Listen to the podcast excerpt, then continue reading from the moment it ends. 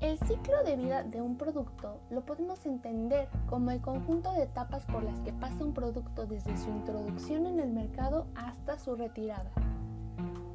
Estas etapas son cuatro, introducción, crecimiento, madurez y declive. En la etapa de introducción, después de elaborar el claro plan de marketing, el producto es lanzado por primera vez al mercado. Nos encontramos ante una primera etapa llena de incertidumbre y riesgo.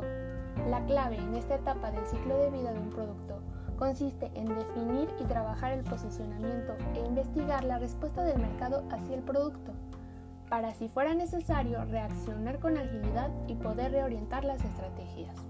Además, es la etapa del ciclo de vida de un producto que conlleva mayor costo, ya que se produce el primer acercamiento del producto al consumidor.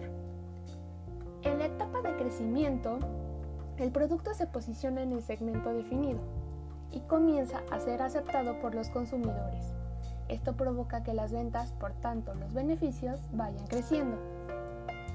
La clave de esta etapa consiste en reforzar el posicionamiento y realizar modificaciones para poder adaptar el producto a la demanda creciente.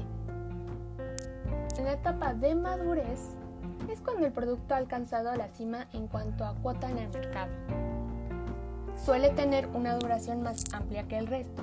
Las ventas siguen aumentando, pero a un ritmo más lento y decreciente, hasta que llega el punto en el que se estabilizan y posteriormente comienzan a detenerse.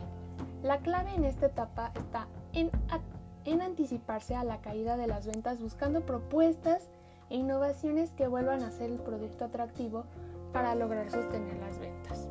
El declive es a donde ninguna empresa quiere llegar.